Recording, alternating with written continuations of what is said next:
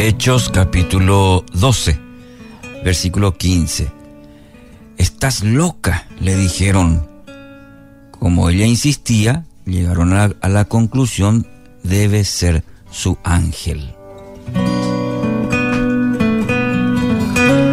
Bueno, para conocer un poquito el contexto de, de, este pasaje de Hechos 12, la persecución estaba golpeando fuertemente, duramente a la iglesia, la iglesia primitiva. Los discípulos se encontraban acorralados por un pueblo hostil al mensaje de salvación, instigado por Herodes Agripa, quien había ordenado matar a espada al apóstol Santiago. Eh, no se habían repuesto aún de la muerte de uno de sus más importantes líderes cuando fue arrestado el mismísimo apóstol Pedro.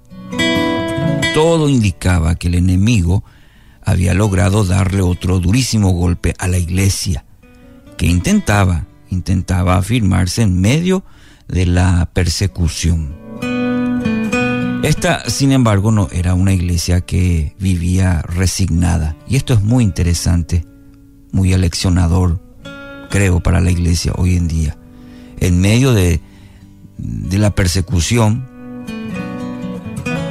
había sido formada por eh, uno cuya vida se caracterizó por la incesante intercesión, la iglesia. Los hermanos entendían que las dificultades que vivían constituían un claro llamado a presentarse ante el trono de la gracia para buscar la ayuda oportuna para el difícil momento que atravesaban. Una multitud se reunió en una casa y mientras Pedro estaba en la cárcel, ¿qué estaba haciendo la, iglesia? La iglesia oraba fervientemente por él. Ahí dice en el versículo 5 del capítulo 12. En medio de esta persecución, en la situación en que Pedro estaba en la cárcel y la iglesia intercediendo fervientemente. Y el término fervientemente interesante en este versículo 5 nos dice que estas no eran oraciones desprovistas de pasión, eh, construidas con frases gastadas que delatan la rutina del incrédulo.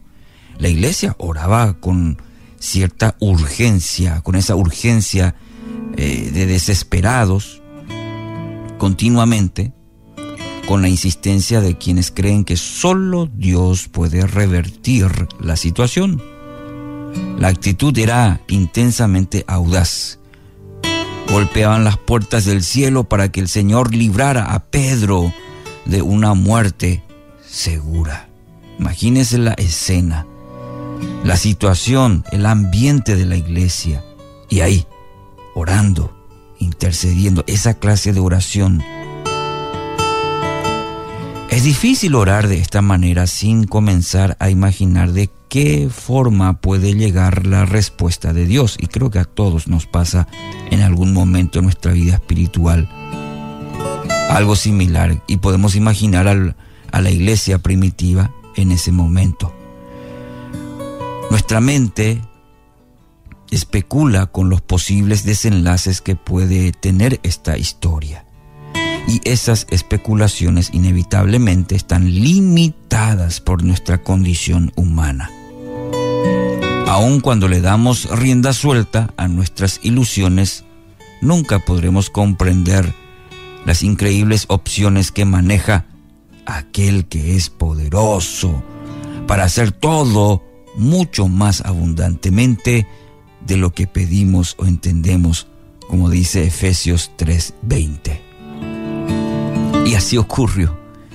Exactamente eso es lo que ocurrió por medio de una serie de asombrosas intervenciones. ¿Qué pasó? Pedro no solamente fue liberado, sino que llegó caminando, dice el texto cuando uno lee todo el capítulo, llegó caminando hasta la casa en la que sus hermanos estaban orando con fervor para que Dios lo librara. Y ahí aparece Rode, que fue a preguntar cuando golpean la puerta y era el, el mismísimo Pedro, Rode, que fue a preguntar quién era el que llamaba, quedó tan maravillada que se olvidó de abrirle la puerta.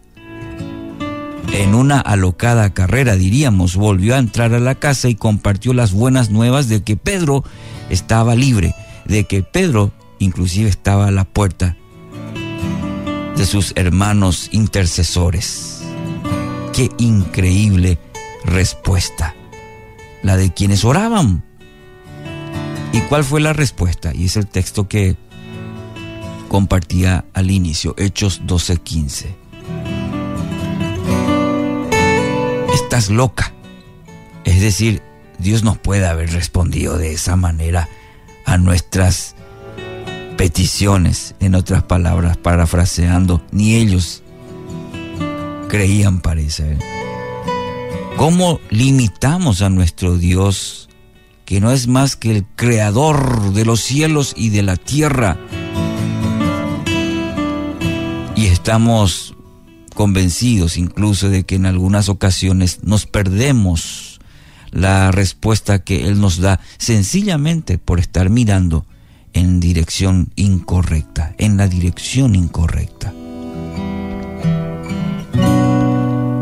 Entonces, mi querido oyente, si estás orando por algo quizás imposible, sí, a nuestro pensamiento, a nuestros ojos, no condiciones tu visión pensando en las posibles respuestas que puede darte el Señor. Déjate sorprender. Dile con honestidad Señor, no tengo la menor idea de cómo lo harás, pero sí, sí sé que tú no te quedarás quieto ante el clamor ferviente, sincero, humilde, de fe de tus hijos. Sorpréndeme con tu respuesta, oh Dios de poder. Padre, gracias por tu bondad Gracias porque tus pensamientos son tan altos. Y hoy yo decido creer. Una vez más me acerco a ti en oración, intercediendo por esa situación o quizás por esa persona. Y elevo a ti mi oración, creyendo que tú lo puedes. Sorpréndeme este día, porque en ti confío en el nombre de Jesús, que así sea.